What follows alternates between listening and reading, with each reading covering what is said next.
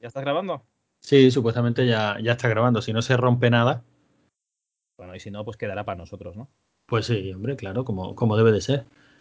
¿Qué tal, tío? ¿Cómo lo, cómo lo llevas? Pues bueno, estoy aquí estudiando para unos exámenes que tengo y, y bien, la verdad es que muy bien. Bueno, El sí, ambientillo de aquí del trabajo nuevo, fantástico. Guay, ¿no? Hombre, desde, desde luego es importante, ¿eh? O sea, trabajar a gusto, estar divertirte con lo que estás haciendo y, y poder compartir el rato con gente que más o menos piensa como tú o que tienes intereses comunes. Eso es. Eso es Eso el que, lo, el que lo tiene, eh, tiene un tesoro, desde luego. Y además te lo digo, que llevaba en el paro, no había estado nunca, pero llevaba en el paro desde agosto, pues sería agosto, ocho, llevaba cuatro meses, tío, y ya se me estaba empezando a ir la olla, ¿eh? O sea, realmente sí. entiendo a la gente que, que lleva mucho tiempo del paro que tiene que estar en un, en un pozo. No, no, entiendo. O sea, que se te estaba yendo la olla, eso tus compañeros de podcast lo, lo vemos y lo sufrimos, pero bueno, lo, lo aguantamos con estoicismo.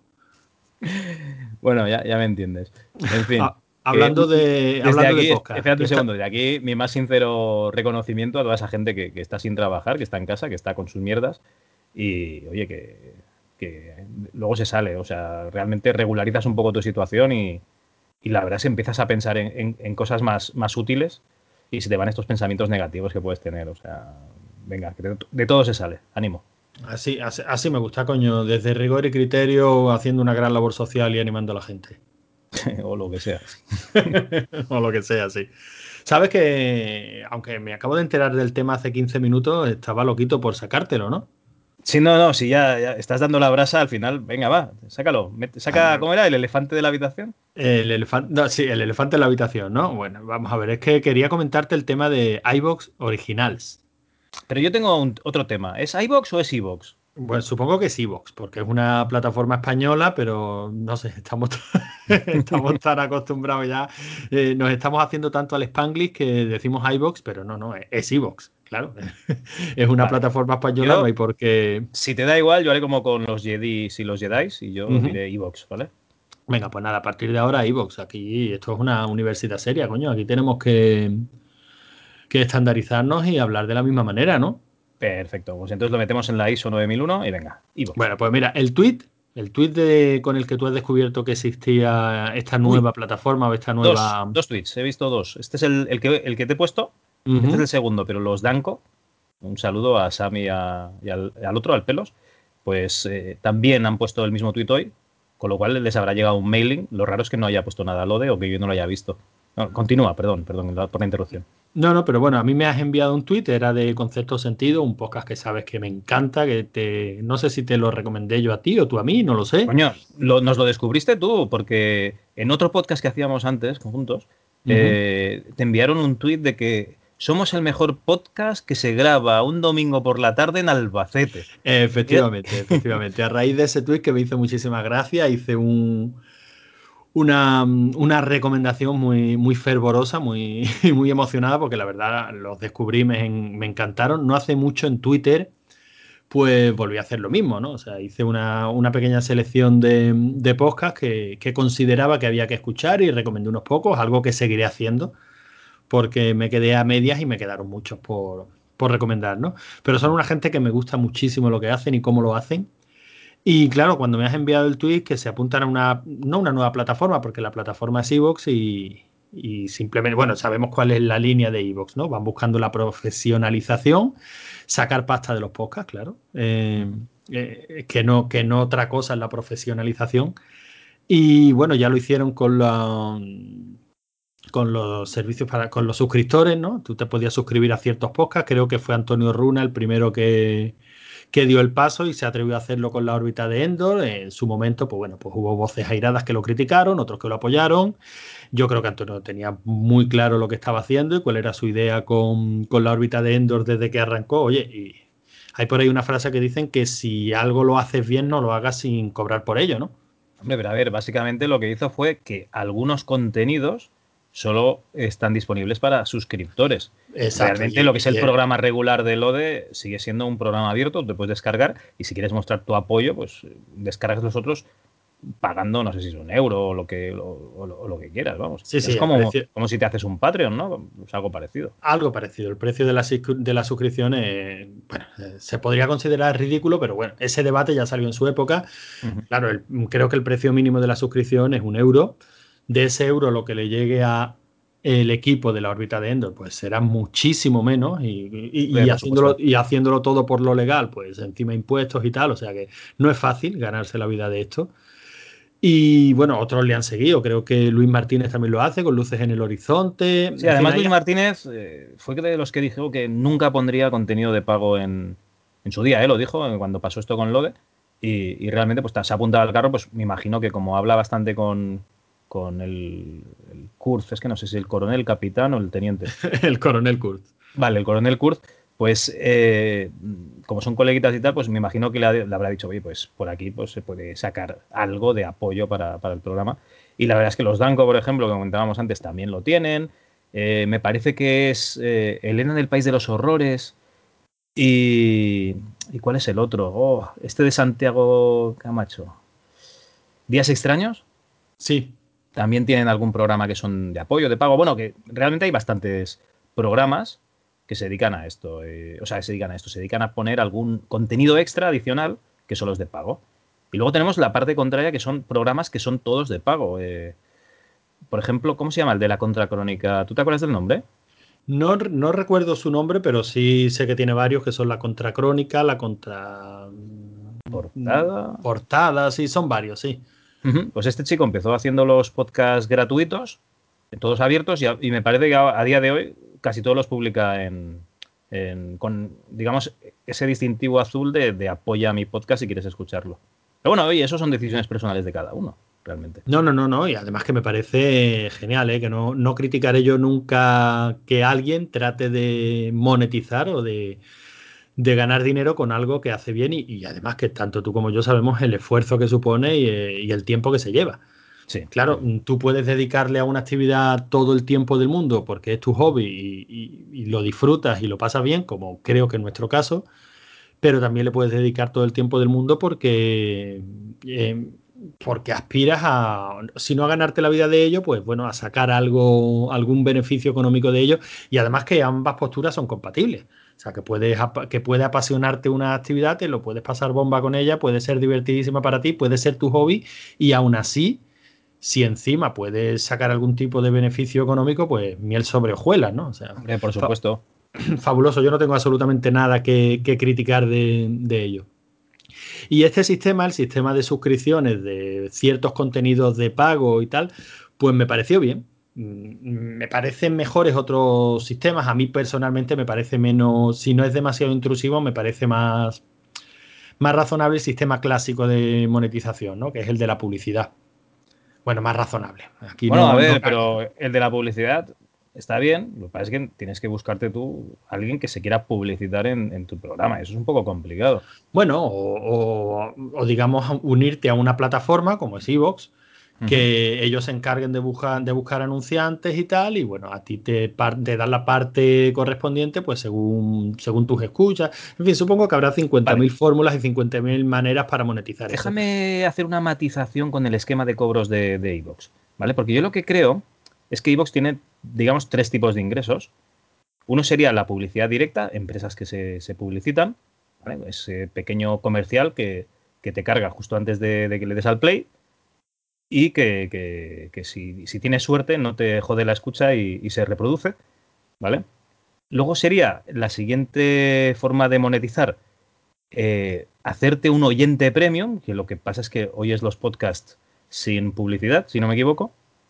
Y luego la tercera manera que tiene vos de monetizar es, digamos, todos esos aficionados como nosotros que, hacemos podcast, que podemos pagarles pues para, para tener unos servicios, mm, digamos, de promoción, de visibilidad, etcétera, y realmente estamos pagándoles a, los demás podcasts a los que sí que cobran, les estamos pagando un poco, digamos, su parte ¿no? de, de, beneficios. Y esto me hace mucha gracia porque realmente hay un montón de podcasts que están saliendo ahora en carrusel, ¿vale? Podcasts que tienen 50 escuchas, los meten ahí en promoción y de repente tienen 5.000 escuchas hasta que dejan de pagar y vuelven a tener 20 escuchas o 50 escuchas o las que tenían antes.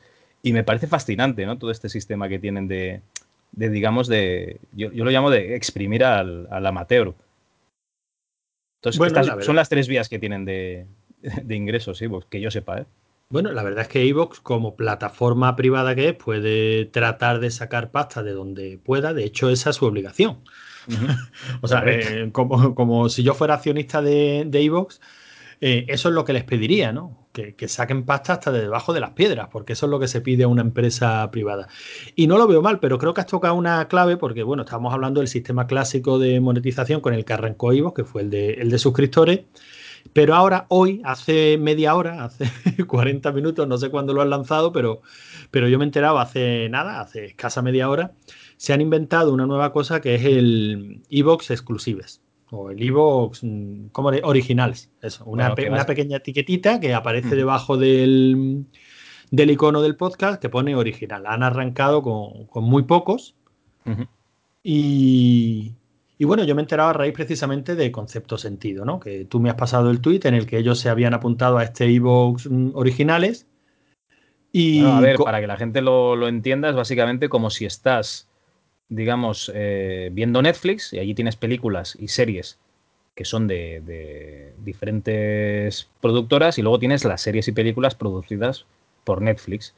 La única diferencia es que aquí realmente Netflix no produce, pero supongo que les dará un, dinero X a esta gente porque su podcast solo sea eh, solo esté disponible en, su plataforma.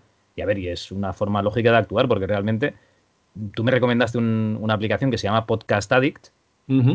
Por ejemplo, yo hay algunos podcasts que los escucho allí directamente, pero bueno, yo podría escucharlos todos allí, ¿vale? Pero en este caso, no podrás escucharlos en otra aplicación que no sea la de Evox, si no me equivoco, ¿no? Efectivamente. Evox, uno de, los servicios que daba a sus, eh, digamos, a los que hospedan su podcast allí, es un feed. O sea, un feed básicamente es un archivo de texto en el que viene el enlace al archivo de audio y luego viene, viene la descripción, es un archivo XML, los que sepan algo de programación y los que no, bueno, un simple archivo de texto en el que entre etiquetas pues ponen descripción y la descripción de la Evo, imagen y dónde está alojada la imagen del capítulo em, y el audio en sí y, y, es un enlace, una URL que te lleva a un MP3. Un MP3 que puede estar alojado en los propios servidores de iVoox o que puede estar alojado en Archive, como en nuestro caso, ¿no? Es como, como lo hacemos en rigor y criterio. Eh, pues iVoox, mm, uno de los servicios que te daba era ese, ese feed. Con lo cual, si tú buscabas en la aplicación de iVoox, pues podías acceder a todos los a todos los capítulos que tuvieras allí almacenados, estuvieran donde estuvieran alojados, y, y, ese feed te lo podías llevar a cualquier otro a cualquier otro reproductor de podcast. Por ejemplo, el Podcast Addict o muchos otros, ¿no? Hay muchísimos. Em, de hecho, yo lo que hacía con muchos de los capítulos, porque la aplicación de Evox, lo tengo que decir ya, es infame.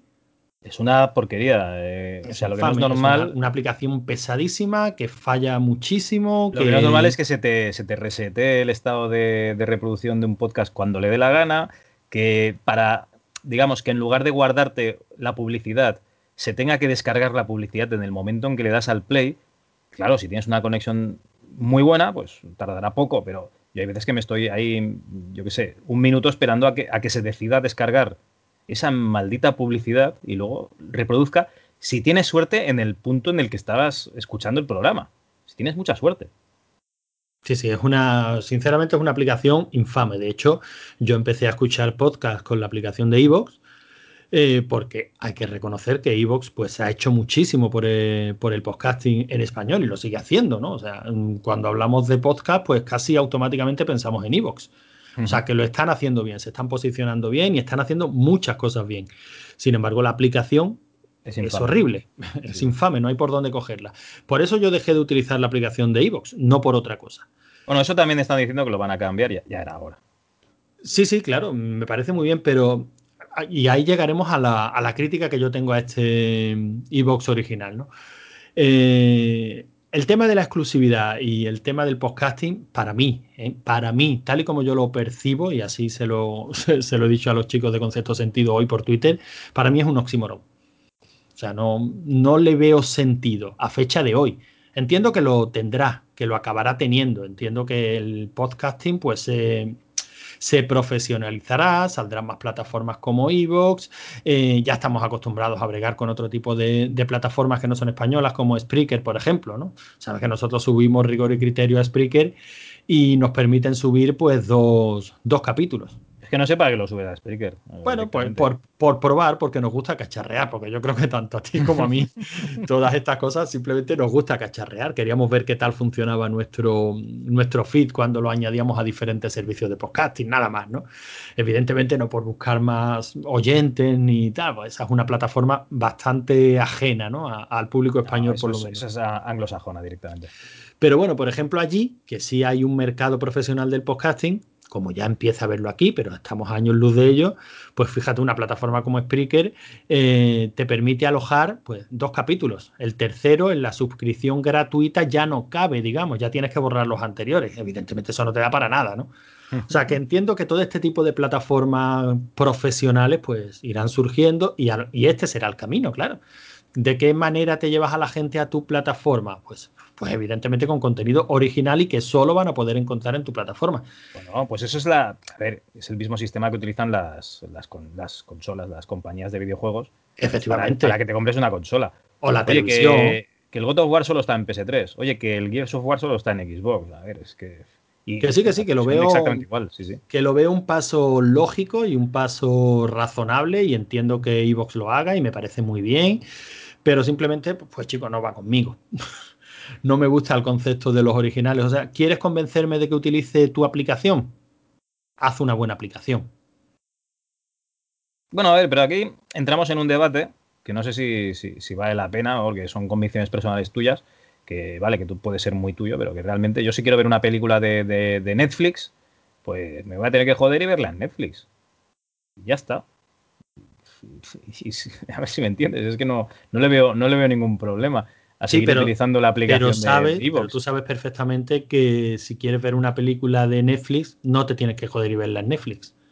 Bueno, según Bandersnatch imagino que sí, pero bueno, si quieres ver una película que no sea interactiva, sí, claro, lo puedes descargar. Claro, o sea, hablamos de, Exactamente. O sea, el tema ¿Quieres decir, ¿Quieres decir que si yo te paso un podcast de podcast sentido que me lo haya descargado en MP3 y te lo, te lo, te lo envío eh, por Telegram, entonces sí que lo vas a escuchar porque no tendrás que usar la aplicación de iVoox.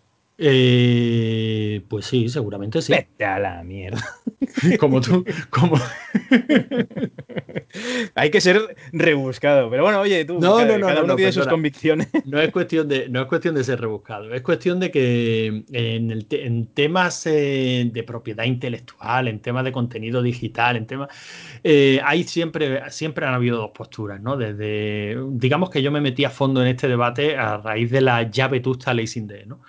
Pero siempre ha habido dos posturas y, una es la de no vamos a ponerle puertas al campo y otra es la de, mm, perdona, el autor tiene derecho a monetizar. Y creía, o por lo menos yo tenía la percepción de que estábamos llegando al punto en el que la manera de atraer a la gente a tu producto era dando un buen producto. No sé si Netflix. Hombre, a ver, yo me imagino, yo me imagino que. nivel de suscriptores? Un segundo, un segundo. Yo me imagino que digamos, Evox han ido a coger a los podcasts que han visto más suculentos. No han ido a cogernos a unos desgraciados como tú y como yo, ¿verdad? hombre, por descontado. Pues entonces, como se ha ido a esa gente, ya están ofreciendo un buen producto, aunque ese producto ya, ya estaba, estaba gratuitamente, pero bueno, ahora les van a dar una remuneración que supongo que ellos considerarán oportuna. Pero vamos a ver, si estos productos son tan... O sea, yo mismo, con mis muy escasísimos conocimientos de informática, Tardo 0, en automatizar la descarga de cada capítulo de un podcast que me interese sí. y en generar un feed y metérmelo en mi aplicación de podcast de toda la vida. Sí. Tardo 0, no voy a tardar nada. Te voy a explicar un poco lo que yo creo que es la estrategia de, de La estrategia de Evox es voy a hacerme fuerte en el mercado de podcast en español con esta gente que me hace el trabajo gratis, ¿vale? que son los podcasters. Les daré un poquito de panojita y mm, cuando venga iTunes o quien sea a comprarme, pues me venderé y ya está. Vamos, yo creo que es la, el concepto que, tienen ellos de, producto. Mira, has tocado, has tocado un tema muy, muy interesante, que es iTunes. Tú sabes cómo funciona iTunes, ¿no? No, la verdad es que no, porque me intentaste hacer que configuras una cosa una vez y, no había manera, macho. Es muy enrevesado si no tienes, si no tienes eh, nada Apple. Es muy sencillo, pero iTunes no, aloja contenido. Cero. Como iTunes no aloja contenido, funciona simplemente como un índice de podcast y sigue siendo el, el índice de podcast o sea, el porcentaje más brutal de, de búsquedas de podcast se sigue dando en iTunes. Aunque tú no utilices la aplicación de iTunes. Tú puedes utilizar cualquier aplicación, pero todas utilizan el motor de búsqueda de iTunes, todas eh, descargan el feed de iTunes y a través de iTunes localizan el archivo de audio que quieren que se quieren descargar. Vale. O sea, iTunes es un índice, básicamente. Eh, iBox, los iBox originals van a dejar de estar eh, disponibles en iTunes. Sí, correcto. ¿Vale? Estarán, ¿por qué? Porque iBox evidentemente no va a tirar piedra contra su propio tejado y como, su, y como servicio a sus suscriptores pro, pues evidentemente antes de firmar esto de iTunes, eh, de iBox originales o de iBox original, pues directamente se habrán asegurado de ellos el feed que ellos sí, digamos, servir un feed específico para pasar a iTunes. No creo que sean tan absurdos de tirar piedras contra su propio tejado y que una órbita de Endor, por ejemplo, deje de estar disponible en, en iTunes porque, porque es un iBox original. O sea, no, no, no, eso sí que sería un David y Goliat en toda regla. O sea, yo, creo que sí, que la idea que tienen es, esa. Directamente que, vamos, no. Plantarle cara a iTunes. Y tanto. Bueno, pues nada, que, que les vaya bonito. A ver, yo, lo que he entendido es eso, que solo se va a poder utilizar la plataforma y la web de Evox de, para escuchar esos podcasts. Y, no han ido a buscar a los, a los cuatro matados, como te digo, han ido a buscar a, unos cuantos pesos pesados. Sí, pero unos eh, cuantos pesos pesados que vamos a ser serios. Vamos a poner el peso pesado a fecha de hoy de los podcasts de verdad. No hablamos de la radio reconvertida a podcast, ni siquiera hablamos de todopoderosos. No, no, correcto, digo podcast. son profesionales de la radio haciendo radio, aunque la, aunque la distribuyan en formato podcast. Pero sí, sí, sí, estoy, estoy, a, full con eso, ¿eh? O sea, yo estoy a muerte con que esa gente lo llaman podcast, pero bueno, lo pueden llamar podcast, ¿sabes? O sea, esa gente es profesional. Bueno, eh, ese sería otro debate, ¿no? Ver podcast que mm, como género o podcast como método de distribución. Si es como método de distribución, efectivamente, la vida moderna, todopoderosos, cualquier programa de radio son podcasts. un programa de tele y un programa de tele que te lo ponen como podcast es un podcast, sí, sí. Exacto. Ahora, pero como yo podcast lo interpreto más como género. aunque cada uno sea de su padre y de su madre, cada uno tenga su estilo, pero lo interpreto más como género. Pero bueno, que eso es una percepción personal mía, ¿no? yo lo vivo de una manera y lo, entiendo de esa, de esa manera, ¿no? Un poco lo aquí, lo que, aquí lo que puede pasar es que han surgido tantos y tantos y tantos podcasts. De hecho, desde, desde hace un año yo veo podcasts sin parar. Y encima todos pagan eh, panojita iBox para, para promocionarse, porque antes no los veía y ahora ves un montón de, podcasts. Entonces, claro, ese hueco, a lo mejor lo van a rellenar otros podcasts, ese hueco, pues, oye, que estoy con con otra aplicación y no puedo escuchar Lode, pues no te preocupes, escucharé el LIDE, ¿entiendes? Escucharé el Lode del Hacendado o lo que sea, porque hay tantos podcasts y realmente si te paras a, buscar, encuentras podcasts muy buenos que los escuchan 20 personas según las estadísticas de de, y alucinas, o sea, yo es que alucino. Bueno, hombre, tampoco tengo tiempo para escucharlo todo, pero oye, es que hay veces que dices, oye, chapo, lo que has hecho, y no te va a escuchar nadie. Sí, sí, no, no, no, eh, es evidente, o sea, ya empieza a haber una oferta tan brutal que realmente si quieres escuchar algo de un tema concreto, lo puedes escuchar sin ningún tipo de problema. Oye, y eso, y eso ciñéndose a los podcasts en castellano, o sea, si te metes en podcasts en inglés, que estoy empezando a escuchar ahora, pues realmente cada vez escucho menos podcasts en castellano.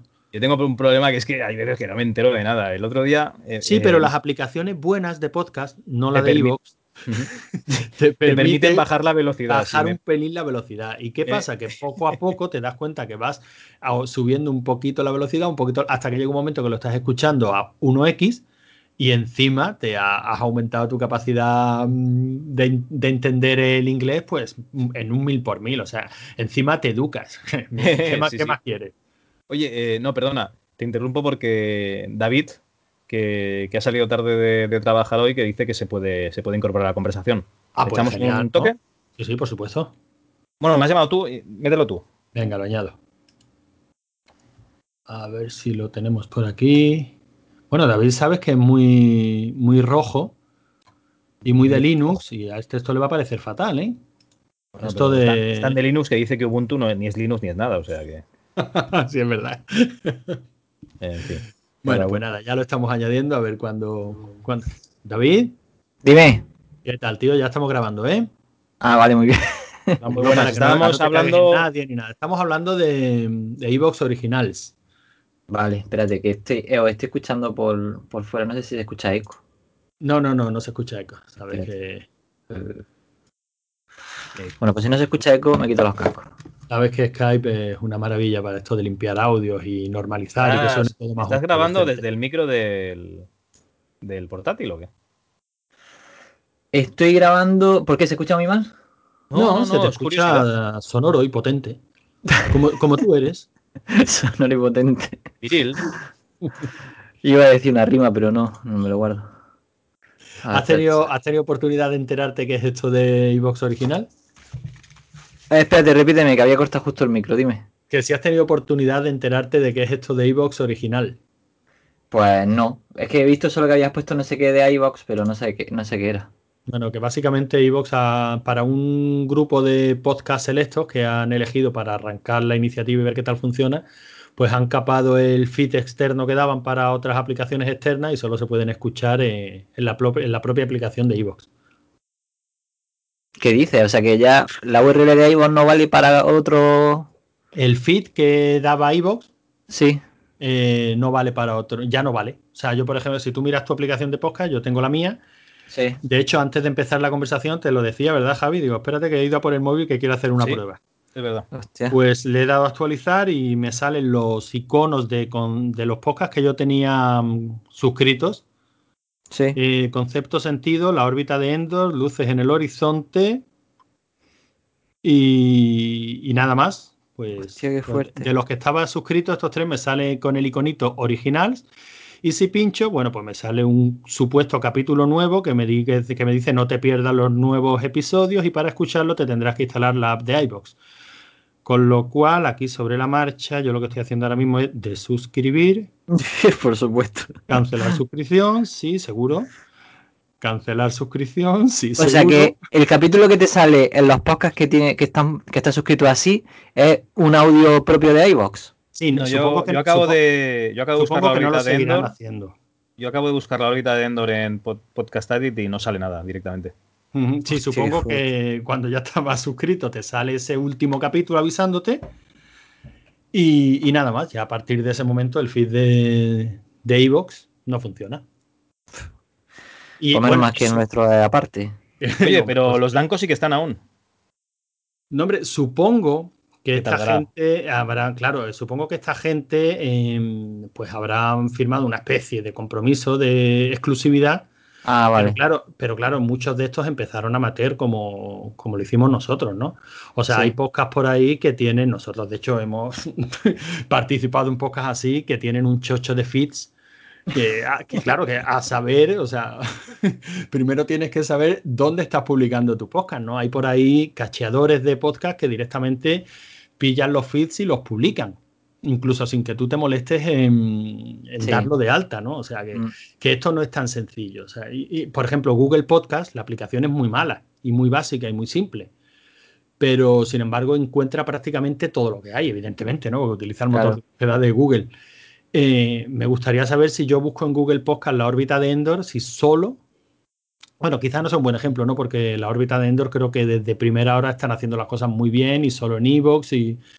Pero que por ahí habrá podcasts que, yo qué sé, tengan 50.000 feeds, que a saber de dónde los generan, ¿no? A, a saber cómo dieron de alta, claro, a saber cómo dieron de alta el feed en Evox. Ya. Si lo dieron de alta directamente allí, si utilizaron la funcionalidad de Evox, que Evox tenía de tráete el feed aquí, en fin. Que esto no será tan automático, pero, pero bueno, en fin, es un paso que ha dado Evox hacia la profesionalización, que lo veo lógico, lo veo razonable, lo veo bien, pero que no va conmigo. O sea, el contenido que me ofrece la órbita de Endor, yo lo puedo encontrar en otros muchos podcasts, la verdad. Y si me apetece escuchar una órbita de Endor concreto, En concreto, claro. pues no tengo ningún problema en encontrarlo por ahí. Sí. que es a lo que vamos. Ya ves lo que se tarda en programar un bot de Telegram para que te vaya subiendo. O sea, es poner puertas al campo. No sé, me parece Sí. tan. Por una parte lógico, pero por otra parte. No sé, de pocas vistas, por mi opinión, de poca vista. Pero bueno. Sí. Pero bueno, eh, veremos por dónde sale esto. Bueno, y estaba hablando entonces de lo que ha acabado de pasar, ¿no? Con el. Sí, porque a mí me había llamado la atención el movimiento. Fíjate, iba, iba a tuitearlo, pero al final digo, "Eh, ¿para qué me voy a meter en historias, no? Porque, no, porque al final, claro, me tendré que tragar mis palabras, pero iba a decir que no sé por qué, pero estoy seguro de, llamadme romántico si queréis, ¿no? Pero estoy seguro de que hay cuatro o cinco podcasts que yo sigo y que sé que nunca firmarían esto. No sé si me, si me explico. Sé Sí, hay, pero a ver, que hay gente sí. a la que llamaría. O sea, A yo ver, no ¿cómo te lo diría? Hay un- diciéndole hay un dicho- sí, Lo gran, Antonio, hay un dicho que dice que eh, Pagán Sampera canta, ¿vale? no, O no, sí, es verdad, claro. Realmente tú tienes que ver la oferta que te ponen encima de la mesa y dices, oye, pues ahora lo estoy haciendo gratis, me he de comprar los micros, eh, he de perder el tiempo haciendo cosas para el podcast y tal, eh, que es tiempo de, de- de mi vida, que no le dedico a otras cosas. Mm. Sí, me gusta, pero joder, a lo mejor, oye, si además te sacas una mierda que te deben de dar, pero bueno, te Eso sacas algo. si el problema es que, que cuánto te dan. O sea, mm, Ah, si, no lo sé. Oye, si pasas a ser eso sé. profesional, de verdad eres un profesional, te van a pagar 100 euros. Es que mm, no sé. Pero a ver, sé. vamos a, vamos a ver que, eh, que eso es un debate que tendrían que cada uno, cada persona Es que, que ha por eso- este contrato ha tenido Por ese eso, por debate. ejemplo, la, la web de Dan Twin, mucha gente me decía, bueno, la- aquella web que yo tenía hace ya muchísimos años, eh, que era de Abandonware, el juego antiguo y tal. Decía gente, ¿por qué no pones publicidad? Digo, pues para que me den 50 euros o 30 o 40, que sigo, sigo teniendo que pagar todo el servidor y sigo teniendo que pagar un montón de cosas, pues no me compensa. ¿Para qué voy a poner publicidad y banner y, y chochos, tetas, lo que sea que tengas que poner ahí para que de verdad eso te rente? Si en realidad, bueno, pues como entrábamos unos cuantos amigos y tal, pues entre todos lo pagábamos y ya está, pero que a mí nunca, no sé, yo creo que a no ser que de verdad te pagaran en condiciones tipo cuando ya los youtubers consiguen un montón de, ¿no? De, bueno, lo suficiente para tener un sueldo digno y tal, por lo demás, si tú haces una cosa por gusto, yo qué sé.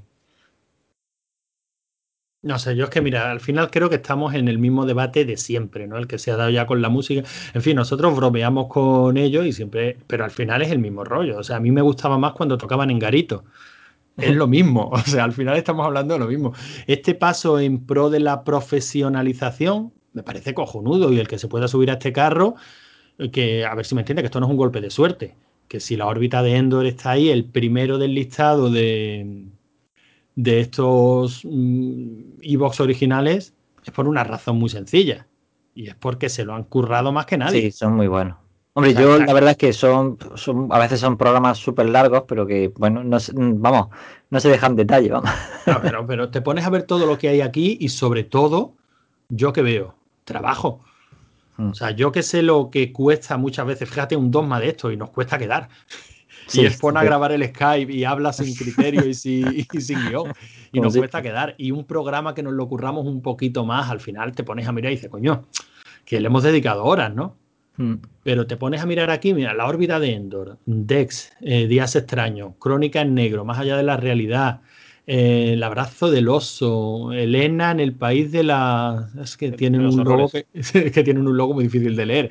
La Biblioteca de Alejandría, mira, la contracrónica que lo hablábamos antes, la contracrónica, la contrahistoria. Yo en todo esto lo que veo es mucho curro. Muchísimo.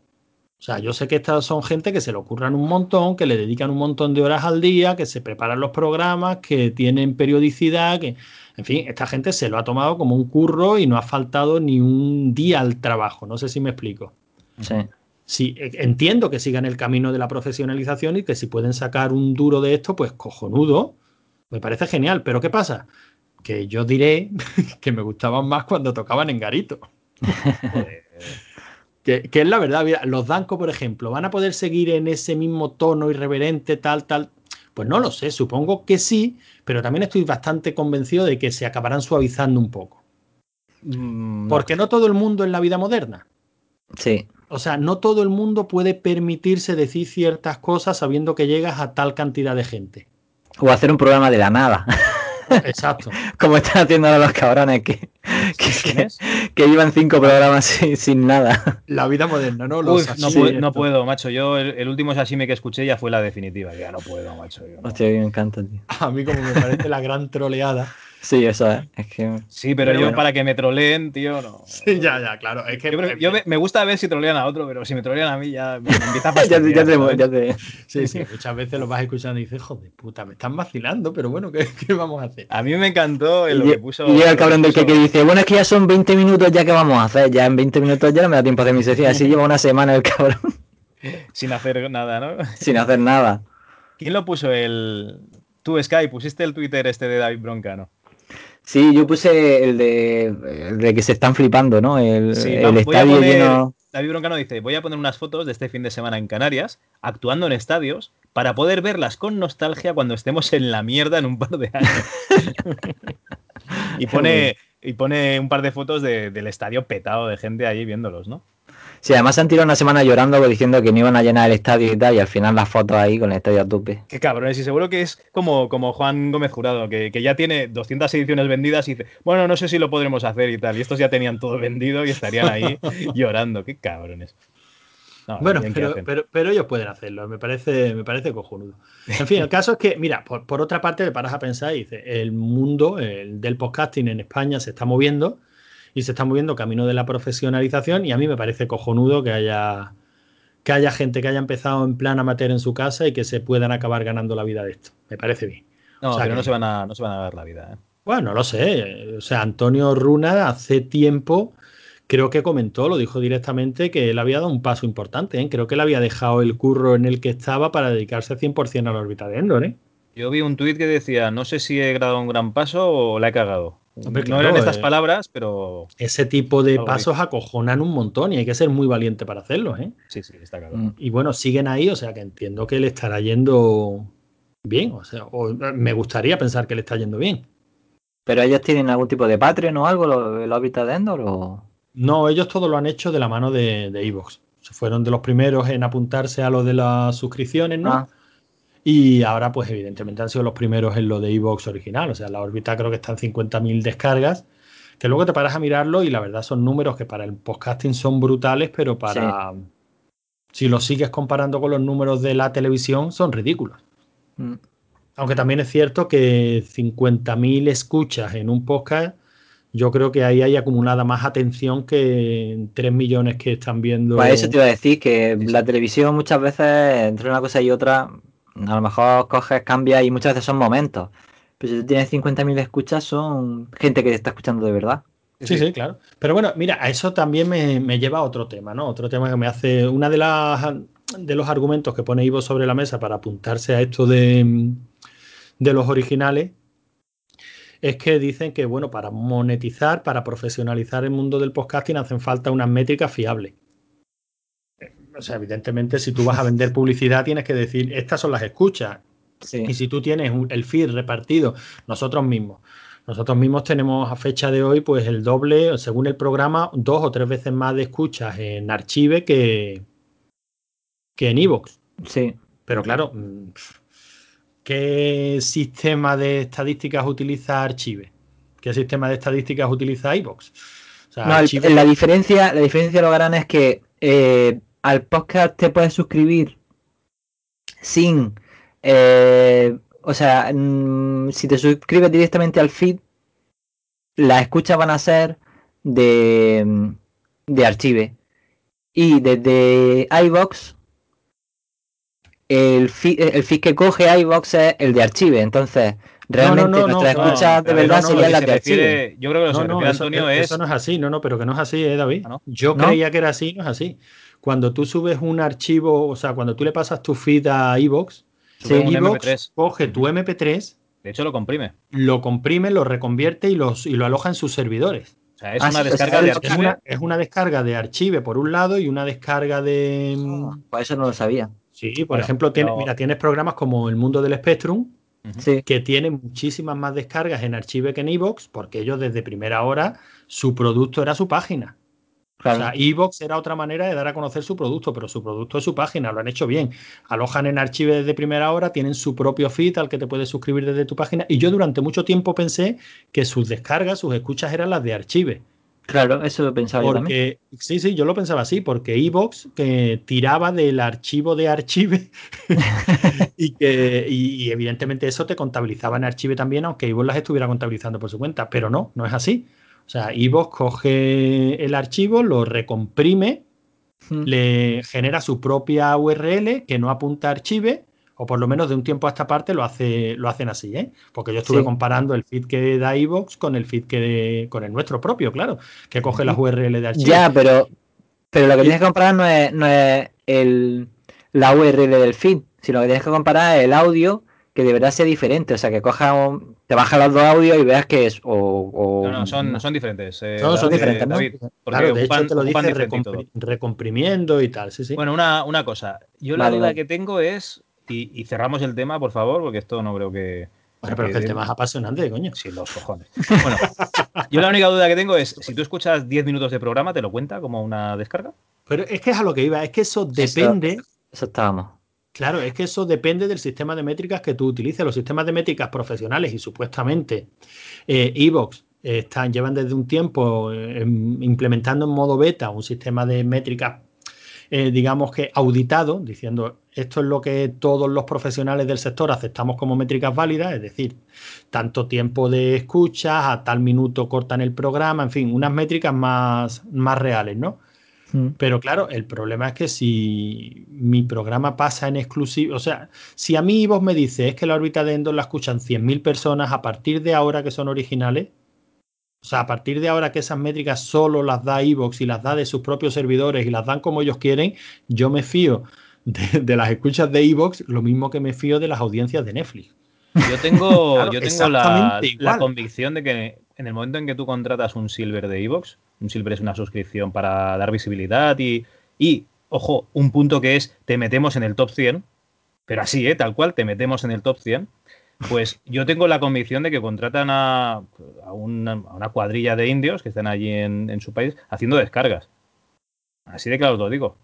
Pero, mm, sinceramente. No creo, que, no creo que hiciera falta hacer eso. no, no, no, no, hace, no falta. estadística lo hace, lo hace, un cinco minutos. Claro, por eso, eso le iba a decir a David, que es el programador del equipo. El programador friki, porque Javi, tú también eres programador, pero eres un tío serio.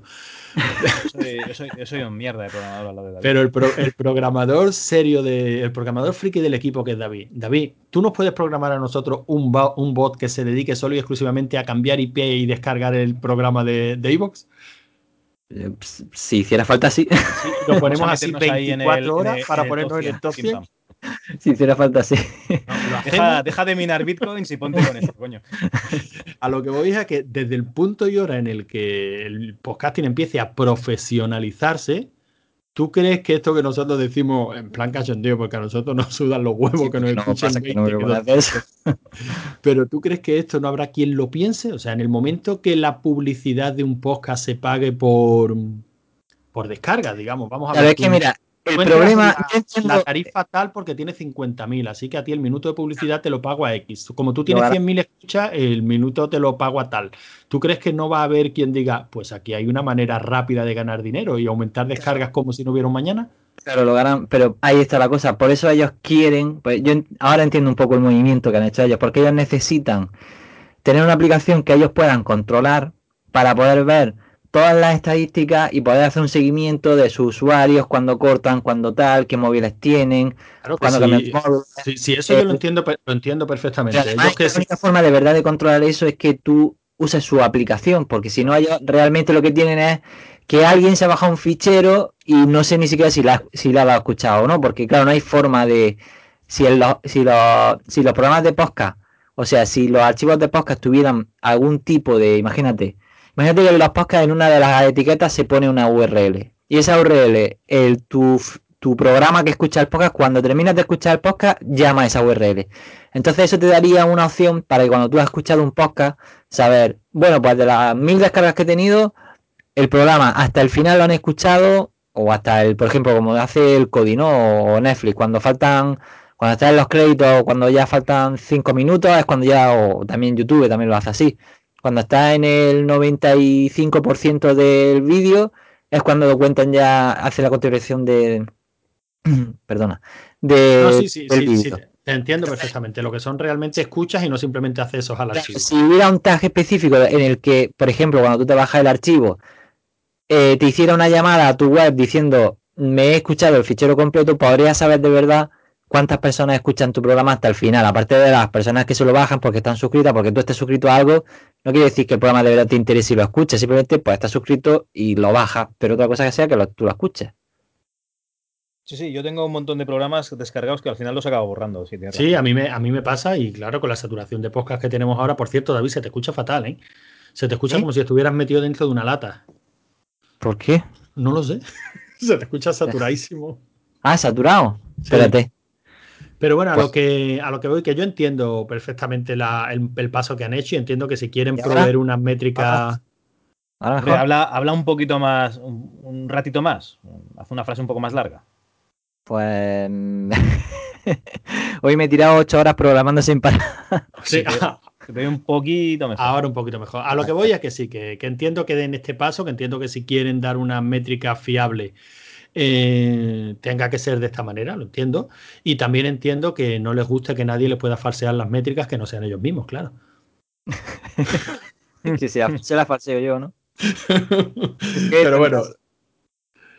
Pero bueno, sí, vamos a dejar el tema. De todas maneras, a mí me parece un tema interesante. Podríamos invitar a algún podcaster de, de esta lista que yo creo que nunca jamás en la vida se apuntarían a esto bueno, y también de los que sí se apuntarían, ¿no? Porque si no vaya mierda de debate. Y ¿Sabes lo que pasa que sabes lo que pasa que si llamas a algún podcaster que esté en esa lista de que ya están en originales de Evox, es probable que no puedan comentar de según qué cosas.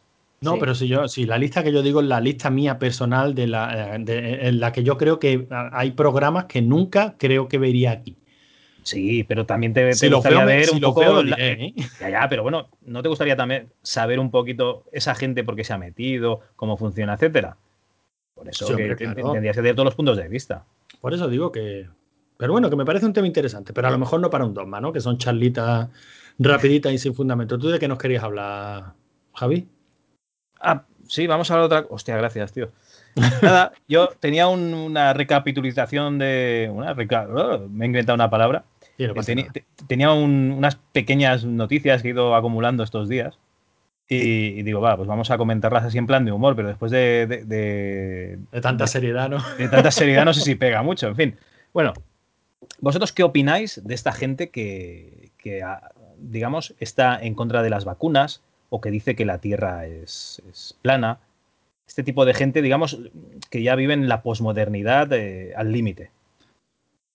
Bueno, yo creo, creo que son dos ejemplos muy diferentes. Yo los que creen que la Tierra es plana, oye, cada cual su droga, yo, me parece fantástico. Los que están en contra de, las vacunas me molestan un poquito más por la parte que me toca, ¿no? Vale. Por lo pues que me puede llegar a afectar a mí. ¿Tú, David, qué opinas? Pues mm, yo la verdad es que, bueno, los de la Tierra plana es para estudiarlo. y, y para estudiar la parte. Y los de la vacuna, eh, ayer escuché un chiste que era que, no vacunaban a su hijo, pero sí a su perro. Eso es un chiste, eso es una realidad. Bueno, pues eso es que, dice, bueno, no, no, vacuno a mi hijo, pero sí a mi perro. A mi perro lo tengo vacunado. O sea, total, no sé, lo veo fuera de lugar. ¿Tú qué, quieres que te diga? Bueno, yo vi esta noticia en el mundo y dije, hostia, esta, esta noticia para un dogma, ¿no? Una presentadora, contraria a las vacunas, muere de gripe porcina a los 26 años. ¿Vale? Ole, chapó, ¿no?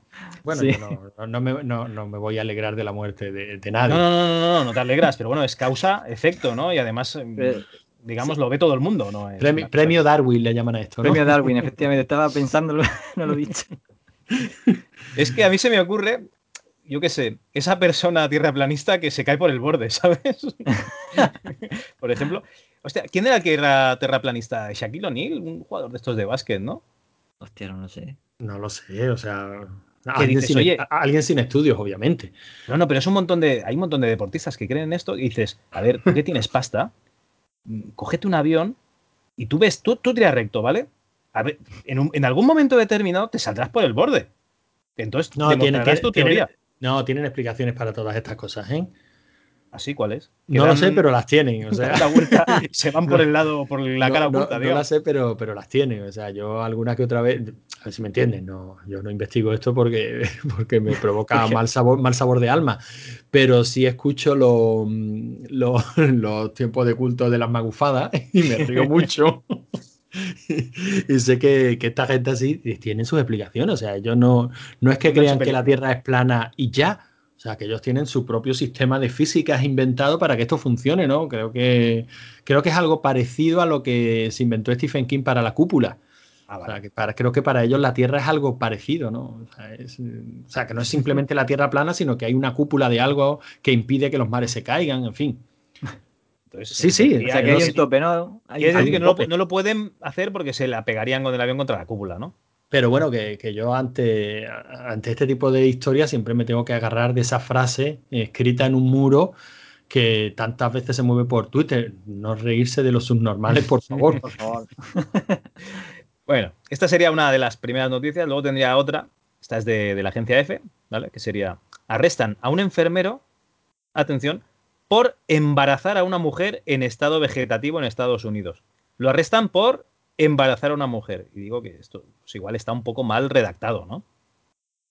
Vamos, porque si no, a vosotros y a mí nos hubiesen arrestado por embarazar a nuestras mujeres, porque yo creo que el, problema no es que haya dejado embarazada a la mujer, sino que la ha violado, básicamente. Sí, sí, claro, evidentemente esto es un arresto por violación. Sí, si te fijas además, ahora ha cambiado la, el titular y ahora arrestan a un enfermero por violar a una mujer en coma. Vale, sí, sí se han dado cuenta de que, de que, estaba mal tenía, todo. Bueno, esta no tiene más debate. Luego una que me ha hecho mucha, mucha gracia, que es eh, un tuit de Carmela Niembro, que dice, desde mi oficina he pedido... Ni, Niembro, con N. Ah. Sí, no, que el chiste fácil ¿eh? No, no, no, te lo juro por Dios que he escuchado miembro y he dicho lo mal que lo ha tenido que pasar esa criatura en el colegio. bueno, desde mi oficina he pedido un taxi para mi hijo minusválido. Tras un rato me han dicho que imposible. Llamo a Cabify y está en 8 minutos. Taxistas de Madrid, hasta siempre, y un emoticono de la manita diciendo adiós, ¿vale? Qué curioso. He dicho adiós con la manita como si lo vieseis. vale, a lo que le contesta un tal Antonio, con un nick muy raro, no lo voy a reproducir aquí, que le dice discapacitado. Recordad que ha dicho minusválido, ¿eh? Este le dice simplemente discapacitado. Y Carmela le dice discapacitado. Punto. Ahora es políticamente incorrecto decir válido, pero es que en los 23 años que tiene la palabra correcta ha variado ya varias veces. Y como comprenderá, su madre no va a pretender insultarlo. A lo que este Antonio le dice, ni lo había pensado, por supuesto que no, fuerte abrazo. Este sí que podrías decir que es un poco subnormal, ¿no? Sí, o sea, estaba pensando eso, tío, estaba pensando de poner, empezar por la S sí, evidentemente. Pero este hombre, al fin y al cabo, ha recogido cable con elegancia. O sea, se ha dado cuenta y ha recogido cable con elegancia. Así que para mí tiene mis dieces. No es lo normal en una red social como Twitter. O sea, lo normal hubiera sido dar con alguien que le hubiera empezado a argumentar a esta señora que lleva 23 años haciéndose cargo de su hijo discapacitado y, y, hubiera empezado a argumentarle, mm, pero vamos a ver, señora, usted más que nadie debería de saber lo importante que es, tal, tal, y le hubieran montado una película y esta señora con el papo ya negro y harta de estar pegando con lo que tiene encima, pero vamos a ver, ¿por qué tengo yo que aguantar sus normales como este, no? Es, o sea, que, yo creo que, recordar, tenéis que, recordar que, en España había el día de los subnormales y, estaba la, asociación de, amigos de los subnormales. O sea que realmente lo que es políticamente correcto puede cambiar, ¿no? Claro que es así, pero y no es tan sencillo como decir eh, la dictadura de lo políticamente correcto. No, sí, yo veo muy bien que se hagan estos análisis y que se trate de que, o sea, que tenemos que ser muy conscientes del poder que tienen las palabras, ¿no? Y de, y de aquello que, nos instalan en la mente, ¿no? ¿no? sé si os acordáis, bueno, David seguro que sí, cuando toda la movida de la ley de la segunda vez que la, que la menciono hoy, lo que insistía David Bravo, eh, que, se, que se hizo conocido precisamente en esos tiempos, eh, en el uso tan, en que había que evitar el uso de la palabra pirata. O sea, que, cuando se decía los piratas de los derechos de autor y tal, que la palabra estaba muy bien pensada y muy bien elegida. Se elegía con toda la mala leche, sabiendo que ya tenía connotaciones negativas y que ya. O sea, que ya tenías que empezar a defenderte. O sea, que, a mí me parece bien que se analice el uso de las palabras y que se trate de, ser políticamente correcto. Eso no lo veo mal. Pero a esta señora, por favor. Pero, a veces te quedas más en, la forma que en el, que en el fondo. Claro, exacto. El daros una cuenta, o sea, daros cuenta de las, de las dos palabras utilizadas. ¿eh? Esta mujer ha puesto minus válido, ¿vale? Quiere decir que en algunos campos esta persona, este hijo suyo, es es menos válido que. Menos válido que otro. ¿Vale? Y este señor le dice discapacitado. Quiere decir que estás negando completamente algún tipo de capacidad. Partiendo de que las dos palabras son completamente planas, o sea, son completamente blancas, que no, no, tienen ninguna connotación negativa, ¿vale? Realmente discapacitado me parece más, más fuerte, ¿no? Más fuerte, ya, que somos subnormales, a mí discapacitado me parece que estás negando la, capacidad de, de verdad la que, la verdad es grave ¿no? sería subnormal, ¿no? Que, que, ahora, sí, que es por ahora es grave. sí, pero yo entiendo, mira, por ejemplo, subnormal, que ahora ha quedado solo exclusivamente como un insulto, y además yo como insulto la reivindico, me parece genial que, que, se haya alcanzado la sensibilidad de no utilizarla para, para referirse a una mm, disfunción o minusvalía psíquica, como lo quieras llamar. O sea, me parece genial porque sí, subnormal sí me parece una palabra con unas connotaciones negativas brutales. Sí, porque nosotros la habíamos regularizado con en su uso como, como, como un insulto. Es igual que la palabra mariquita, que era cobarde. Vamos, sí, exacto. Os acordaréis los que seáis viejos como nosotros, que en los 80 y los 90, si tú decías no seas marica, no le estabas insultando ni le estabas diciendo que era homosexual, le estabas diciendo que era un cobarde. No seas cobarde. Sí, bueno, a, mí, a mí todavía a veces la mente me juega, o sea, yo a veces me cuesta, lo pienso y, reacciono antes de soltar la palabra muchas veces, pero bueno, pero, pero, fíjate que está bien, o sea, que todo este tipo de movimientos sociales que muchas veces nos saturan tanto y porque, claro, porque yo creo que se pasan de frenada en muchos casos, ¿no? Y eso provoca el efecto contrario, pero que todo este tipo de movimientos sociales están bien. O sea, todo esto de abundar sobre lo políticamente correcto está bien, tú mismo lo has dicho, David, o sea, a ti se te viene la cabeza, se te viene la palabra a la mente, pero eh, antes, de, antes de soltarla, lo piensas y no la sueltas. Oye, pues estamos avanzando, ¿no? Porque nuestros hijos ya no escucharán esa palabra como un insulto. Y es más fácil no usarla que no tener que andar explicando, no, es que yo no me estoy refiriendo a la orientación sexual, sino que esto tenía en los 80 las connotaciones. Mira, perdón, no O sea, tú estás de acuerdo a que los de Operación Triunfo quieran censurar una palabra de la canción de Mecano para que tus hijos no lo escuchen, ¿no? No, porque estamos hablando ya de la alteración de una obra de arte. Todo lo obra de arte que pueda ser una canción de, de Mecano. Pero, Mecano en la leche.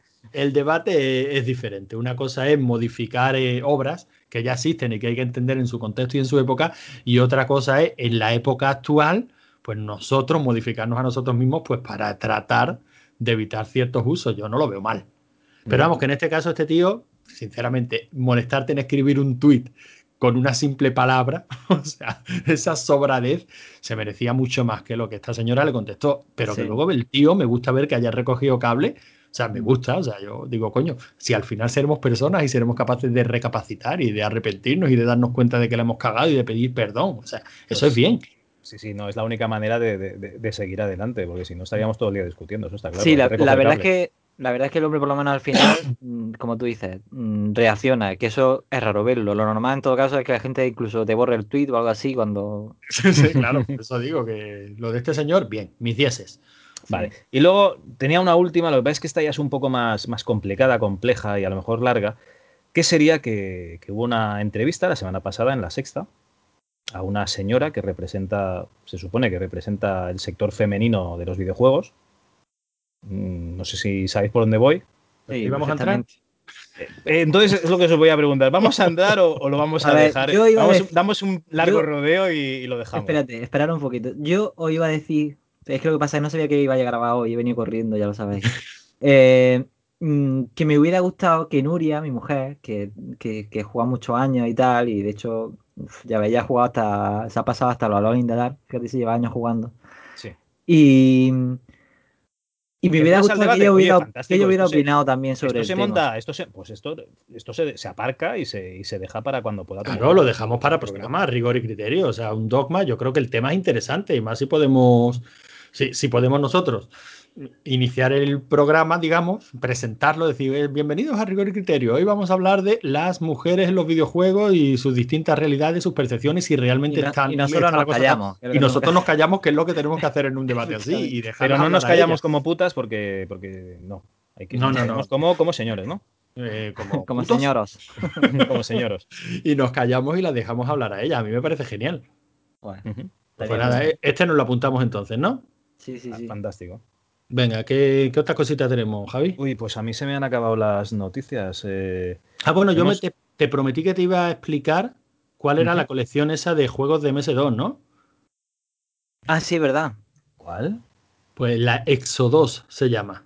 Ah, sí, lo comentaste el otro día, sí. Pues tío, Adelante. me, me ha enamorado. Mira que tú sabes que yo ya no soy amigo de descargarme ROM sets brutales. Eso O sea, es. yo no, yo no tengo esa fiebre que tiene, por ejemplo, aquí David, que, que en el grupo de, de escoria del retro están como locos últimamente. Estamos hablando de descargar teras y teras y teras Yo lo que no tengo es dinero para, para comprar discos disco duro, duros. ¿verdad? Pero por eso yo he, ca- he cambiado. Ya no, ya no compro más discos duros y ahora hemos pasado a Google, a Google Ahora, Drive. El dinero no lo- gastas en, en- en Google. Muy bien. Sí. No lo diga, no diga que te lo capan. Pero bueno, el Ya. caso es que el caso es que yo, yo, no soy, yo ya no soy amigo de descargarme esas colecciones tan brutales, porque desde que descubrí, lo vuelvo a decir, además creo que aquí en Rigor y Criterio ya también lo he dicho. eh, Cody, que por cierto han, han lanzado ya la final de la versión 18, que es una maravilla. Y con el, con el add-on Internet Archive Game Launcher, no necesitas nada más. O sea, un add-on que te permite navegar por todo lo que hay en Archive, que es mucho, descargarlo y ejecutarlo en el momento. Y a partir de la versión 18 de Kodi, ejecutarlo desde el mismo Kodi, porque integra las librerías LibRetro, las que utiliza RetroArch. Por cierto, librerías que desde que David se ha metido a saco a, a colaborar con, la, con, con los señores de RetroArch, van a mejorar ostensiblemente, ¿no? Por de, por de pronto vamos a tener una emulación decente de Astra en CPC, ¿no, David? Sí, la verdad es que llevo pues dos semanas creo que llevo ya. Me he intentado coger un par de semanas por las mañanas, estoy intentándolo y por las noches, bueno, anoche me quedé hasta las tantas. Eh, anoche creo que me acosté a las 4. Eh, sí, sobre todo estoy intentando que mm, para Kodi y demás, sobre todo que usan mm, internamente Linux, eh, el teclado y ciertas cosas así como muy en detalle no funcionaban bien. Claro, eso si juegas en un emulador de la Super Nintendo, de la NES o de la Mega Drive, pues no te das cuenta porque, mm, bueno, como son teclas muy sencillas o, manejas un joystick, pues te da un poco igual. Pero con los ordenadores, con el DOSBox o el, o el Astra CPC, ¿no? Pues como sí que tiene el teclado completo, pues había, mm, si tú querías escribir ciertos comandos, intentar escribir algo, muchas veces incluso no podías ejecutar algunos juegos porque, claro, no tenías la tecla, no te funcionaba. Y, pues llevo tres días peleándome con entre el kernel de Linux y, y, y com- claro, yo no conocía cómo funcionaba por dentro LibRetro. Y pues mm, investigando cómo funciona, porque Claro, una- son unas librerías que funcionan a la vez en Android, en Linux, en Windows, en, yo qué sé, en sistemas que yo ni siquiera ni conozco. Pues tienes que ir con mucho cuidado porque si tocas algo que no tengas que tocar, pues a lo mejor estropeas a la plataforma a los demás. De hecho, Archive tiene una especie de, de player de los juegos, como tú lo usas para Kodi. eh, tiene una especie de, de player que ese player es, es una versión compilada del, de LibRetro. El player que utiliza archive directamente en su página, ¿no? Sí, cuando tú en Archive entras en. Hay como unas colecciones de juegos y tal, de clásicos, de MS2 y cosas de esas. eh, el player que usan es, está. eh, eso, es LibRetro. La verdad es que. mm, Por eso te digo que es, es un proyecto tan grande que ahí tienes que hacerlo con mucho cuidado. Pero la verdad es que. mm, Yo he participado ya en muchos proyectos open source de, de- de- de muchas cosas, desde servidores de, juegos hasta, pues no sé, hasta lo más friki que se os pueda ocurrir. Y, y la verdad es que mm, la gente que hay en LibRetro es súper maja. O sea, yo me he encontrado, eh, cuando preguntas algo y tal, es que muchas veces eh, te- terminamos, los que llevan algunos proyectos terminan siendo no, se, se, se endiosan un poco. Y cuando tú entras por primera vez a un sitio intentas ayudar o, tal, pues o pasan de ti, que lo, lo entiendo, ¿no? Tú llegas allí y, preguntas cualquier cosa y a lo mejor ellos han respondido ya eso un montón de veces, ¿no? Y están ya hasta los mismos de, de responder lo mismo. Y, y- y la verdad es que todos los parches que he enviado eh, me han respondido al momento y si alguna cosa por lo que fuera eh, no iba bien, porque a lo mejor yo he- me he equivocado en algo o lo que sea, pues me han respondido rápidamente, mira, cambia esto y te lo subimos ahora. pues lo he cambiado en un momento, cha, y, y ya lo han subido. La verdad es que son gente súper maja. Da, da, gusto trabajar, no, eh, participar. Sí, colaborar, y colaborar con ellos. La verdad es que es un proyecto chulísimo. Yo creo que están consiguiendo cosas, cosas geniales. Y bueno, ya sabes, esas librerías las han integrado en Cody 18. Ha sido un trabajo de. Pues yo llevo siguiendo el proyecto dos años y ya. Y ya llevaba un tiempo, ya llevaban un tiempo dándole vueltas con ellos. O sea que ahora Cody el antiguo equipo Media Center, igual que te reproduce una peli o te reproduce una canción, eh, también te reproduce un juego. Además, con la misma interfaz de, de Kodi, ¿no? O sea, lo puedes pausar, puedes volver al menú, puedes. La verdad es que lo, han integrado muy, muy, muy bien. Que faltan cosas por hacer, evidentemente. No, lo sabía y, la verdad es que este fin de semana yo creo que lo voy a probar. No, no, es, es, una pasada. Ya digo que le faltan cositas por hacer. La implementación del OpenGL para algunos cores de, de la Nintendo 64, por ejemplo, pues, pues no funciona bien en Windows y no arranca. Pero bueno, de 16 bits para atrás te lo, te lo pilla todo y te lo pilla todo muy bien. O sea, una gozada. Y si no, siempre puedes utilizar, pues eso, el Internet Archive Game Launcher, que de por sí este, este add-on lo puedes utilizar para que ejecute el juego que te has descargado de Archive eh, con el reproductor interno de, de Kodi, que lo han llamado RetroPlayer o con uno externo. Y entonces, pues simplemente tienes tu instalación de RetroArch funcional. Si no funciona con el interno, pues oye, te lo arranca con el externo y, a tomar por saco, ¿no? Y una de las cosas que le han hecho al Internet Archive Game Launcher en el último, la, última actualización, la 2.06 creo que es, o la 2.6, no, sé muy bien, creo que le han metido una lista nueva que es la colección Exo2. Y yo no sabía que era eso de Exo2. Entonces me fui a Archive a mirar y resulta que es una colección que un tío se ha, se ha currado, ¿no? Con un, con un frontend que es feo como su puta madre, que se llama Meagre o una cosa así. Sí. Pero la colección son 367 gigas de juegos de MS2. Y lo bueno que tiene es que tira de, o sea, mete juegos razonablemente modernos, ¿no? Versión en CD y tal, que, que, muchas otras colecciones que te puedes encontrar por ahí por internet, pues normalmente tiraban de CD RIP para que ocuparas menos. Los juegos que, te ocupaban 3 y 4 CDs, pues directamente no estaban en la colección. Esta no, este mete, mete juegos grandes y en los CDs completos. Te lo bajas comprimido y con este emulador, o sea, con este lanzador, pues puedes ver tu listado de juegos. Eh, normalmente cuando estaba disponible, pues tienes también su, manual, tienes los enlaces a diferentes páginas que te, hablan de, que te hablan del juego y tal. Y si le das a ejecutar, pues la primera vez que le das a ejecutar, lo que hace es que te lo, te lo instala. O sea, que no te lo descomprime hasta la primera vez que lo ejecutas. Con lo cual tienes una colección realmente brutal que te ocupa solo 368 gigas. Pero claro, mm, según tú vayas jugando, pues te vas, te vas descomprimiendo el juego y la, y, la, colección va creciendo. Pero evidentemente nunca vas a jugar ni a los cuatro ni a los 5.000 juegos que tienen estas colecciones, ¿no? Y la verdad es que está muy, está muy chula. Pero ya te digo, ocupa, ocupa un montón. Yo tenía un disco duro por ahí viejo, externo, se lo he tenido que pinchar al PC y usarlo solo y exclusivamente para eso, ¿no? Eran 500 gigas, pues 368 de la colección ya una vez descomprimida. Y, dejarle ahí 140 para cuando vaya eh, descomprimiendo, jugando y tal. Pero la verdad es que es una colección muy, muy, muy completa. Ya los juegos configurados. Viene con, con dos box y con Scun VM vienen los dos instalados y te lanza el juego con uno o con otro según, según tú quieras, ¿no? Porque los juegos que te, que te funcionan tanto en DOSBox como en Scun VM te da la opción a elegir uno u otro. O sea, es una de estas colecciones ya montadas que incluso aunque no seáis de acumular ROM set, mola por todo el trabajo que tiene añadido, ¿no? O sea, el hecho de que esté cada uno de los juegos configurado, el hecho de que no te, no te viene con lo típico, ¿no? De la portada, y la trasera y una screenshot. No, te viene también con los manuales, con enlaces a mm, artículos y tal. La verdad es que muy, muy, muy completa y muy, chula. Se llama Exo 2. Pues nada, pásala por Telegram y. Y te iba a preguntar. 300 y pico gigas, tío. Yo no sé si Telegram se paga eso. 300 y pico gigas. sí, 368, ya te digo. Bueno, pero es que el tío tiene otra que se llama Win, WinExo, pero con la O siendo un cero, que ha hecho lo mismo, una colección así brutal, pero ya para juegos de Windows 3, de Windows 3.1. Pero ¿qué digamos... son los Windows de 3.1, tío? Es que ¿Eh? yo no, he conocido nunca un, eh, un, juego de Windows de 3.1. El otro día lo decían en el grupo. y hombre, claro que sí. los primeros X, los... Joder, yo no sé decirte. ¿No te acuerdas de esos de... Los primeros DirectX no iban en 3.1, irían en 95. No, yo creo que DirectX, yo creo que en 3.11, o sea, en 3.1 eh, yo creo que no estaba. Lo que estaba en, esa versión creo que es el, el GDI. librerías 3D y tal.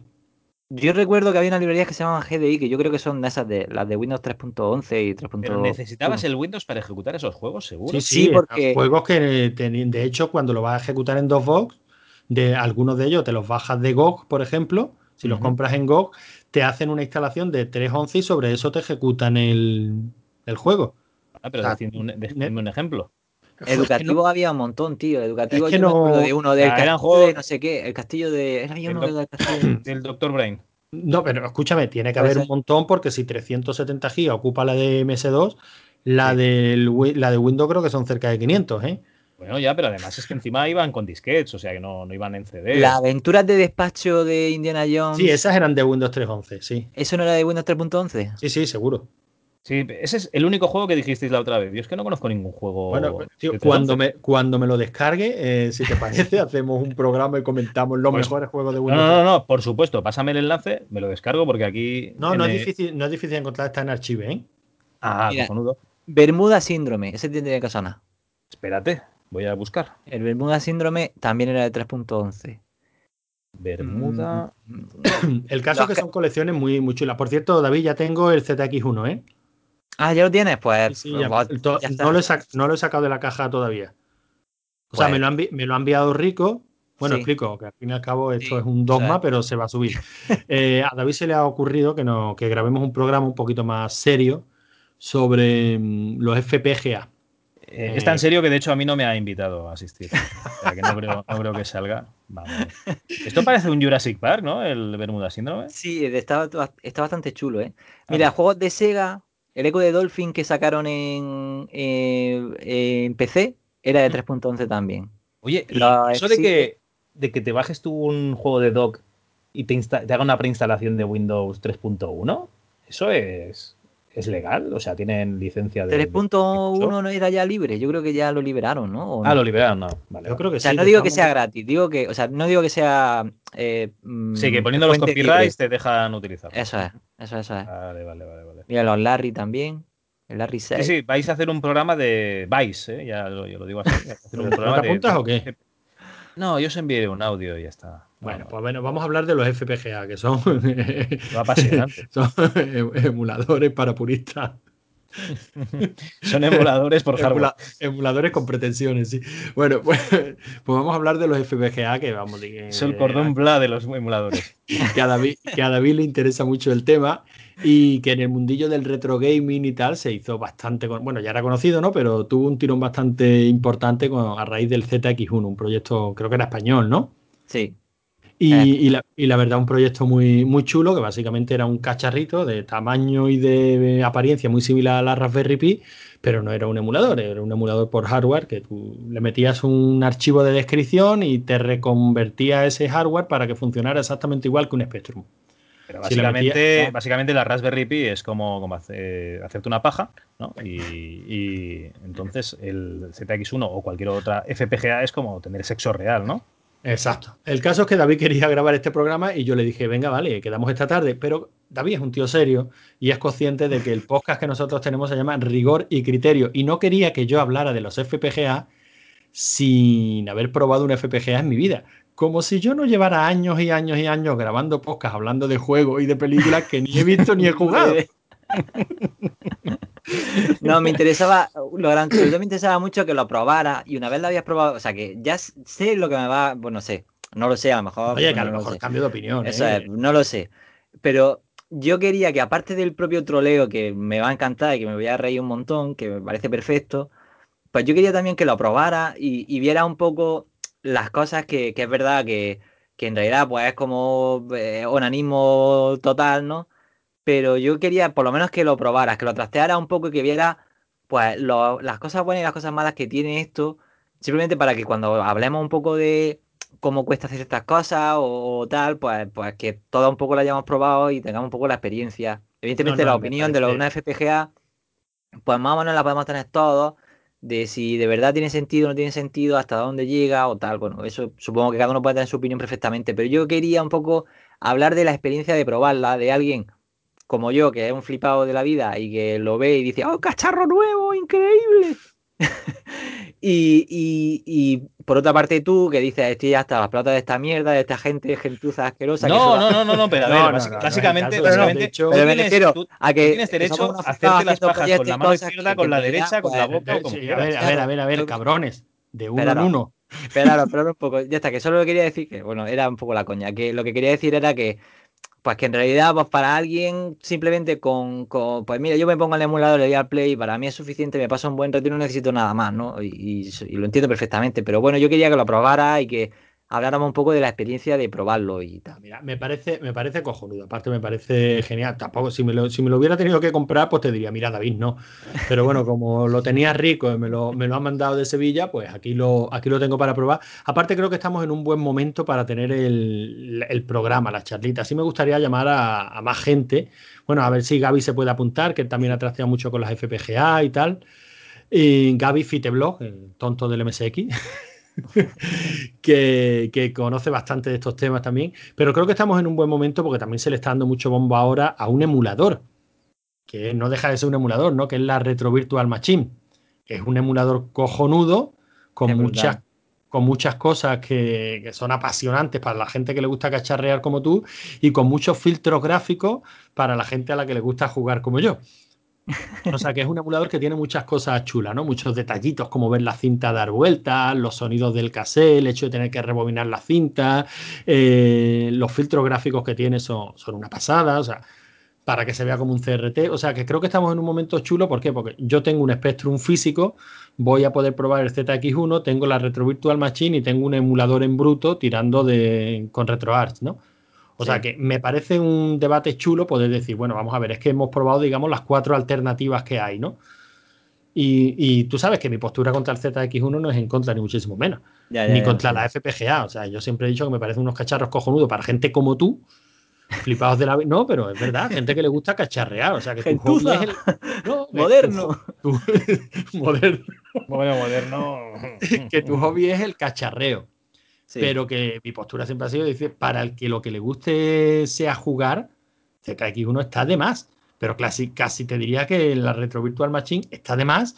Y casi te diría que los filtros gráficos de un emulador como RetroArch están de más. O sea, al que le guste jugar, ¿tú te crees que de verdad se va a poner a mirar si el feeling era el mismo o no era el mismo? Al que simplemente quiera echarse un jetpack. Esa es mi postura, pero bueno, ya la trataremos en ese. Sí, eso te iba a decir. No te voy a contestar, me la guardo la respuesta. O sea que tenemos varios programillas por delante bastante chulos. Claro que estamos un poquito más retrasados este arranque de año por eso, porque Javi es un cabrón, tiene mucho que estudiar, tiene mucho que hacer y como nosotros no somos Evox originales, no, no, pretendemos ganarnos la vida con esto, ni siquiera sacar un miserable euro, sino simplemente hablar de nuestras cosas, bueno, pues cuando podamos grabaremos y ya, ¿no? Sí. Yo me gustaría mucho que a ver que si Gaby se puede venir, estaría también muy guay.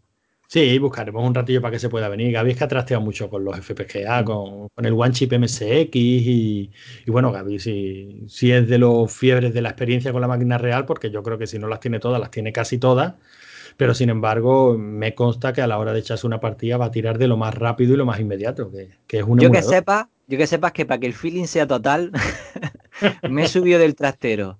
Una tele de 15 pulgadas, pequeñita para poner la FPGA a 15 kHz, o sea, ya total. Experiencia realista. a muerte, ¿no? Sí. Pues yo me parece que del trastero no me voy a subir la tele, ¿eh? No me meteré En, una TFT que tengo por aquí para estos cacharreos, que tiene todavía entrada RCA y, yo creo que voy a tirar de ahí, ¿eh? Yo lo que he descubierto es que el monitor, tengo dos monitores eh, para programar y tal. Tengo uno que yo no sabía que tenía aquí unos tiene unos conectores como si fuera para conectar la Wii de RGB, no sé, de estos que tienen, no sé, de componentes, que son como tres componentes. Sí, sí. No sé si los tenías de la Wii. Pues resulta que si le meto el VGA eh, en modo antiguo, en modo 15 kHz y de ese rollo, eh, se ve en este monitor. O sea que es como si fuera una especie de, televisión. No sabía yo que este, que este monitor mm, soportaba eso. Es que probando cosas con la FPGA cambié sin querer el modo al modo CRT, al modo antiguo, y digo, contra, pues si se ve, y me he quedado flipado. Eh, las, cosas, las cosas que te hacen felices, ¿no? Que te hacen feliz. o sea, que ahora tengo aquí una cosa para probar y las máquinas, las plaquitas de la máquina arcade y cosas de esas. Sí, porque además es una, maravilla, ¿eh? Ponerte una, máquina arcade en lugar de con el mame, ponértelo por una FPGA, porque claro, la sensación es mucho más real. Por cierto, ¿sabes, ¿sabes que yo tengo el mame instalado, pero tengo el monedero y le puedo echar la moneda y darle el crédito? ¿De verdad? Así, de verdad, de verdad, la buena. Me compré monedas de 5 duros por eBay para, para poder hacerlo. Bueno, yo, tengo, yo tengo aquí una colección de marciantos. Tú tienes ah, marciantos también, ¿no, David? Yo tengo también, sí, yo tengo, yo tengo unas 50, 60 monedas de marciantos. Sí, unas 50, 60, digo, yo todavía me acuerdo de ese macarro cargado con mil kilos de marciantos. Madre. Político.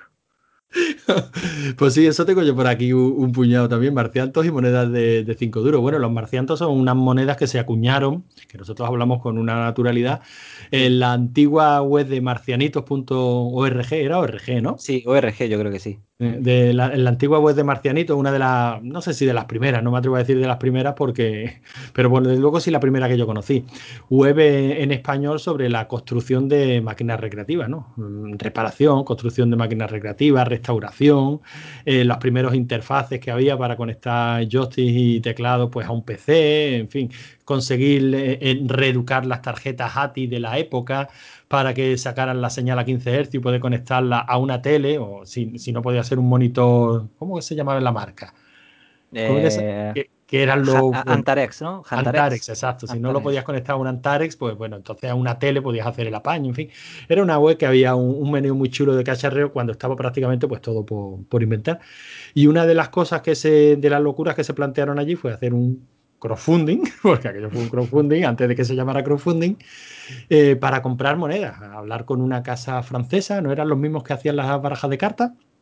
Pues yo ya no me acuerdo, ya, pues ese proyecto tiene ya tantos años, tío. Sí, y, que nos acuñaran monedas, monedas que fueran del mismo peso y de, la misma, y de las mismas medidas exactas que, que la moneda de 5 duros antigua, para que funcionaran los validadores mecánicos que tenían las máquinas recreativas. En los mecánicos, no en los electrónicos, porque los electrónicos también medían la aleación del metal, ¿no? Sí. Pero en los mecánicos, que básicamente el peso de la moneda le daba un alambrito hacia abajo y, activaba un switch para que metiera un crédito, pues en eso sí iba a funcionar.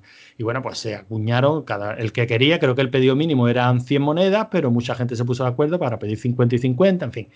Se encargaron las monedas, una expuerta de monedas, y cuando ya llegaron todas las monedas, eh, nos dimos cuenta de que habíamos enviado mal el diseño y en vez de poner marcianitos.org ponía marciantos.org en no sé cuántos miles de monedas acuñadas con el nombre de la web mal.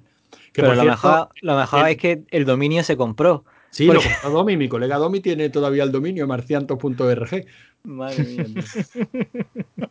que también estaba en la web, que por cierto se hizo una máquina de Super López cojonuda. Otro programa que hay que hacer, David. Hablar de, Marcianito. Hablar de Marcianito. De la época, ¿no? Sin meternos en amarillismo ni en. Vale, vale, vale. Entonces, entonces perfecto. Simplemente de la época, de, lo que eran esas primeras webs, que también tú puedes sacar tus historias de Dan Twin y, cosas así. O sea, justo antes de las amenazas de, y la violencia, ¿no? Exacto. sí, antes de la, muerte. Lo, que es la parte bonita, antes del cierre de Marciantos. Hostia, yo, yo flipaba cuando la gente metía sus máquinas recreativas allí, yo, yo, yo alucinaba, macho. Es que era una pasada, tío. Es que ahí se hacían unos, currazos que no veas. Mi colega Domi se hizo una de Super López, que ahora está muy, muy de moda, pero la máquina le quedó genial, vamos. Una máquina de Super López, decoración de Super López, vamos, está chulísima. Y, yo la, y yo la mía, pues no la terminé, claro. Como siempre me, me, vine arriba, yo quería un mando giratorio. Bueno, el mando está diseñado y fabricado, pero luego ya, cuando ya tenía el mando que se podía, tenía tres posiciones, con joystick, con trackball y spinner y con metralleta, tres posiciones el propio mando, el propio CPO daba tres vueltas y se colocaba en tres posiciones diferentes. Cuando después de un año diseñando y construyendo el mando, pues la máquina ya me quedé sin ganas. y ahí está, esperando que me jubile. Para pues estoy probando el Virtual Machine este. Una pasada, tío. Y no me coge los discos. Me cago en la puta. ¿Cómo vas a eso? No, estoy poniendo un disco de Amstrad. Hago un CAT, pero no me lo, no me lo coge. En fin, voy a probar. ¿Pero qué Astran, qué Astran has cargado? ¿El 464 o el 6100? El 6128, tío, el que tengo yo. Sí. Pues entonces no lo sé. ¿Cómo le voy a meter eh, al 464 un DSK? Me cago en la leche. Qué cabrón. quería ver si te pillaba, ¿eh? Qué cabrón. Bueno, pues ya, que, ya que tú te quedas eh, jugueteando con tu retro virtual machine y yo Tengo que ver Phantom, por cierto, que la quiero rever para, para ese programa que grabaremos de aquí a poco. Sí, hay que verla. Pues casi que vamos cerrando ya, ¿no? ¿Qué, qué, es eso de Phantom? ¿Me la contáis un poco? Sí, Phantom. en la que Ben Stiller, Ben Stiller no, coño, Ben Affleck. Hostia, madre. No estaría mal con Ben Stiller tampoco. No, estaría mejor con cualquiera, vamos. Porque es horrible. Qué cabrón. Sí, es una, una, novela y una peli, es uno de los primeros programas que íbamos a hacer. O sea, mira, nosotros cuando, cuando arrancamos Rigor y Criterio, que estábamos solo Javi y yo, teníamos claro tres programas. Eh, Cobra Kai, que casi fue el detonante. Nosotros queríamos hablar de Cobra Kai, por cierto, ya mismo la segunda temporada, Javi. Hostia, tengo ganas, tengo ganas. ¿Cuándo? Y yo, no lo sé, pero ya he visto un par de tweets diciendo coming soon, o sea que no creo que tarde demasiado. Hostia, lo malo es que me parece que van a chapar eh, la plataforma esta de, de YouTube, por lo que dijeron porque no les salía cuenta producir. O sea, no chapar. Sí, se, la, se la llevaron que, que, la saquen eso. Se la queda Netflix, que también dicen que está a punto de quebrar, pero bueno, que se la quede alguien. Sí, sí, que sigan sacando. Joder, claro que sí. Bueno, el caso es que yo quiero verla, coño. Esa segunda temporada de Cobra Kai hay que verla. Aunque la tengamos que hacer nosotros.